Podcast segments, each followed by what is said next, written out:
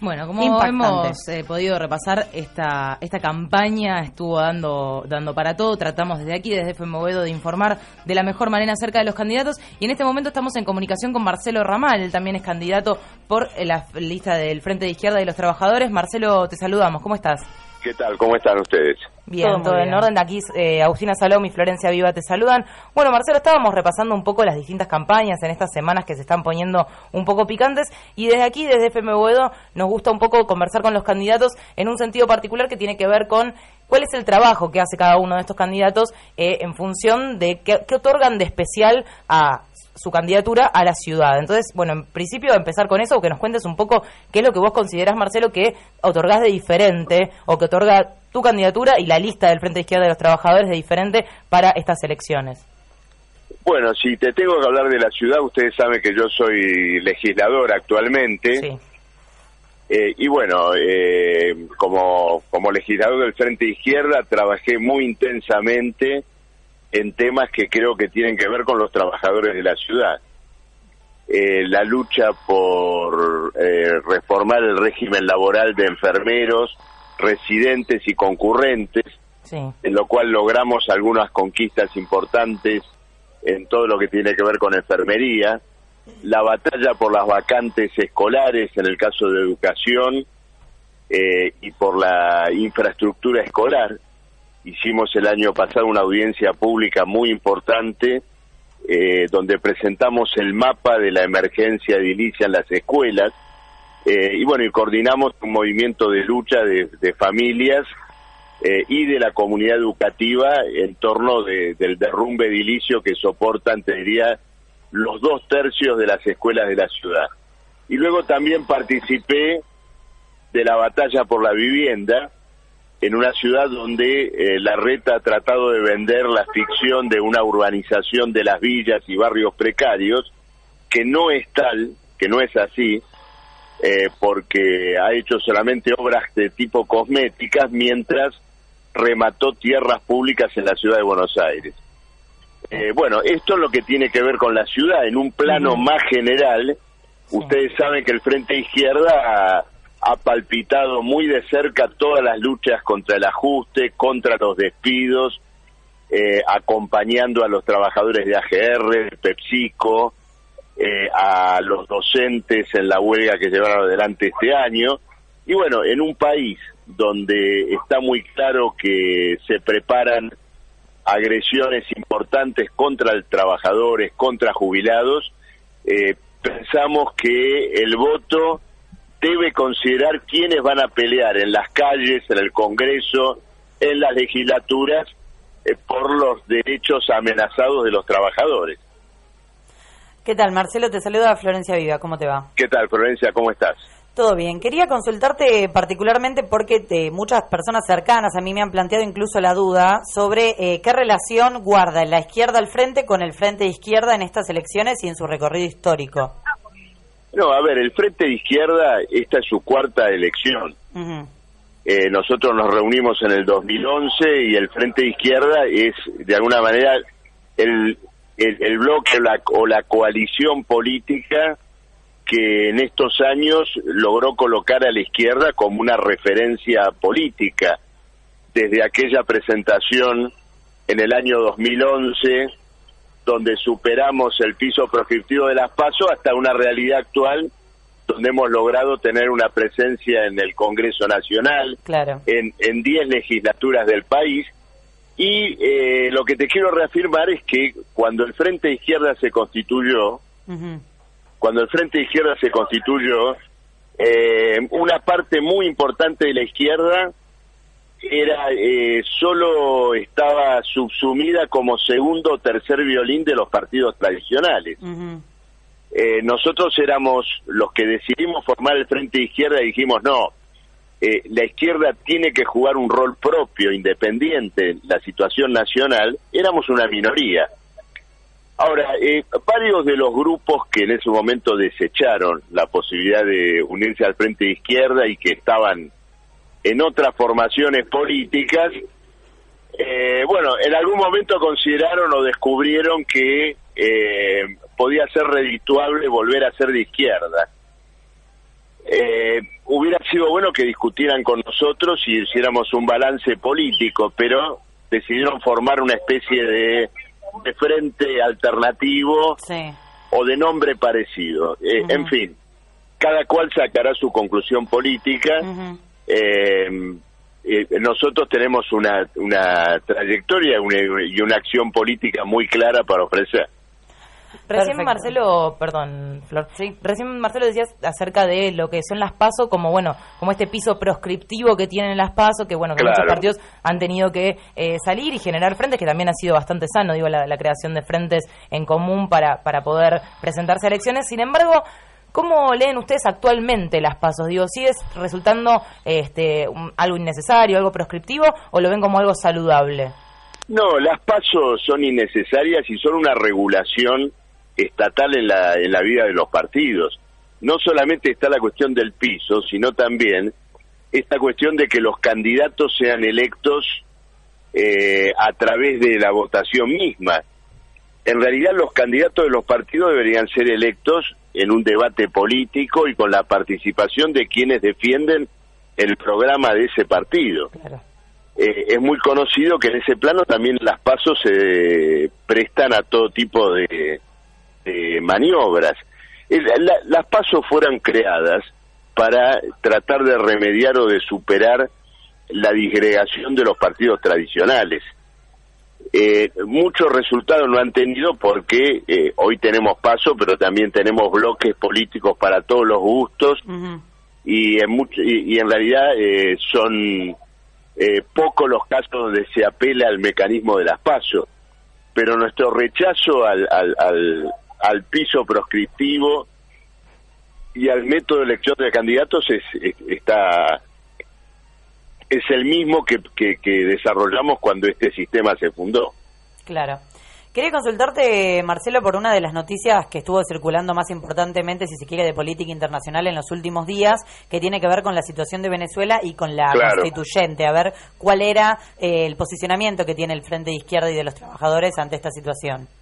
Bueno, mira, en el Frente de Izquierda existen matices sobre este tema, somos varios partidos, es una cuestión compleja. Lógico. Te voy a, te voy a dar la visión del Partido Obrero sobre el tema.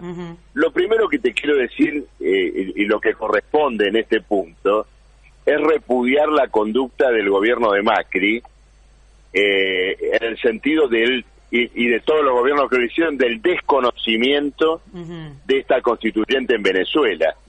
¿Por qué motivo? Es una injerencia en la vida de Venezuela, eh, que tiene el objetivo muy claro de tratar de inclinar la balanza hacia el bloque derechista que está disputando el poder en, Venezuela. Macri ha actuado en este punto a cuenta de Trump y de otras potencias del hemisferio norte que están tratando de incidir en la, en la vida de Venezuela. Eh, esto como primera cuestión. Desde ya te anticipo nuestro rechazo a la decisión de excluir a Venezuela del Mercosur. Sí, claro. Yo me pregunto, ¿qué autoridad tiene un golpista y corrupto como Temer para sacar a Venezuela del Mercosur? Esto es lo primero que lo primero que quiero decir. Luego, eh, no te puedo dejar de lado mi crítica al proceso de, la, de la constituyente de Maduro.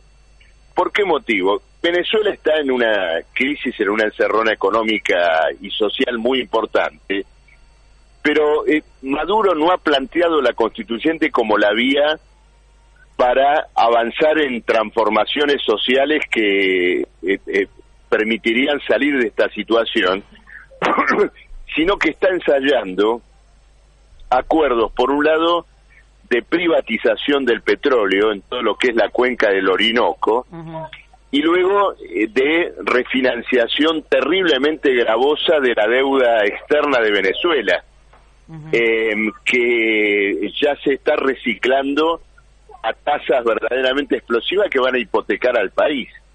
Entonces, él está buscando poderes especiales en una línea que nosotros rechazamos. Ahora, dicho esto, sobre la constituyente de Venezuela y sobre su eventual superación política, es una cuestión que debe decidirle al pueblo de Venezuela.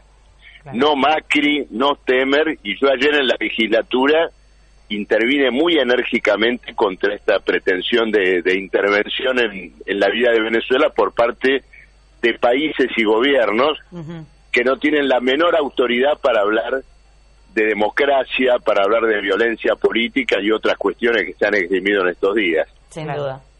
Quería hacerte una última pregunta, Marcelo, eh, para no quitarte mucho más tiempo. No, no, por favor. Justamente para que nos cuentes un poco la propuesta que tiene el Frente de Izquierda para desde la ciudad eh, sacar adelante, si se quiere, determinadas situaciones de eh, la ciudad de Buenos Aires que tienen que ver con los despidos que ya conocemos y que ya mencionaste, la situación de los jubilados, la situación de los salarios no solamente docentes, sino también de, del resto de, de los sectores, si se quiere. ¿Qué políticas se podrían aplicar de la ciudad desde la legislatura y desde el, rol de diputado nacional eh, para justamente empezar a modificar ese tipo de cuestiones. Bueno, nosotros efectivamente, antes de contestarte, digamos, para que todos lo tengan claro, nosotros hoy tenemos dos legisladores. Eh, nuestro objetivo en esta elección es poder ampliar esa representación en la legislatura.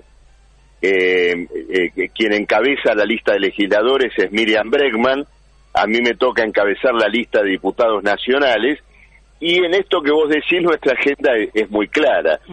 Primero, en relación a la cuestión eh, de, los despidos, de todas las cesantías que se están produciendo, eh, hay que ajustar al revés, repartir las horas de trabajo sin afectar el salario, eh, avanzar en una real prohibición de los despidos que evidentemente no va a pasar por el Congreso, sino por una acción eh, de lucha, por una determinación de los trabajadores. Y luego eh, es necesario colocar la cuestión del salario y la discusión del salario, porque hoy una canasta familiar está en el orden de los 28 mil pesos y en la mitad de los porteños está por debajo de los 11 mil. Claro. Esta es una cuestión, esta es una cuestión este, central que vamos a discutir. En el tema jubilatorio, estamos ante una cuestión muy grave porque el gobierno quiere aumentar la edad jubilatoria. Sí. Esto tiene muchas repercusiones, pero entre otras, para no decir lo más obvio, te voy a decir que este es un golpe a la juventud. Claro. Porque por cada eh, adulto mayor que es empujado a trabajar hasta los 70 años, tenés un pibe que no va a encontrar laburo. Exactamente, se le complica todavía más de lo difícil que está conseguir trabajo o un primer trabajo. Por supuesto, entonces acá viene el problema de eh, la lucha por el 82% móvil para que la jubilación sea realmente un salario diferido. Es decir, eh, cuando digo salario diferido, es que vos eh, aportaste toda tu vida para que cuando te jubiles cobres algo parecido a un salario, no una eh, asistencial, no un plan. No algo complementario. Claro, y esto es eh, eh, creo que el nudo de la discusión jubilatoria, porque en todo el mundo el capitalismo ha apuntado en los últimos 20, 25 años a, por un lado, confiscar los aportes de los trabajadores, llevárselos para rescatar a la bolsa, rescatar a estados en quiebra, rescatar a los bancos y a los jubilados arreglarlos con eh, algo así como una pensión estatal, que son estos seis mil pesos y poco que cobra hoy un jubilado en la Argentina. Claro. Bueno, porque a su vez ese, perdón, ¿no? Pero a su vez esa jubilación tan baja genera que frente a estos proyectos de este retiro quizás un poco que, le ponen que le ponen voluntario, dicen, bueno, vos si querés podés estirarla cinco años más. Claro, si mi jubilación es lo mínimo que me estás dando, aparte de eh, la verdad que voy a seguir trabajando porque no me queda otra. Eso aparte ya existe, uno se puede hacer retiro voluntario, entonces es como medio venderle un buzón a toda la ciudadanía. Claro, sí, sí, ojo, lo que lo que van a hacer esta supuesta opción de que o te jubilás o podés seguir trabajando, es que van a adoptar probablemente un mecanismo restrictivo. Si verifican que seguís trabajando, no te pagan la jubilación. Claro, claro. Es decir, en eso va a consistir el ajuste, ¿no? Exacto. Bueno, Marcelo, te agradecemos muchísimo. Recordamos Marcelo Ramal, candidato a diputado, y nos decías la lista de legisladores aquí en la ciudad la encabeza Miriam Bregman, ¿verdad? Así es. Ahí está. Así es, este, estamos los dos entonces en esta pelea. Exacto. Bueno, Marcelo, te agradecemos un montón esta comunicación. gracias a ustedes. ¿eh? Hasta luego. Adiós, chao. Bueno, repetimos, estábamos en comunicación con Marcelo Ramal, como decía Agus, candidato a diputado nacional por el Partido Obrero en el Frente de Izquierda y actual legislador de la ciudad. Él es economista, aparte, y docente de la Universidad de Buenos, Aires y creo que de la Universidad de Quilmes también. Ah, mira, no sabía. Así que, bueno, vamos a escuchar un poquitito de música, ¿te parece? ¿Estás de acuerdo? Estoy de acuerdo. Seguimos con el viernes gospel. Viernes gospel, estamos así hoy. arriba. Enseguida volvemos con más Salgan al Sol. I'm gonna lay down my burden down by the riverside, down by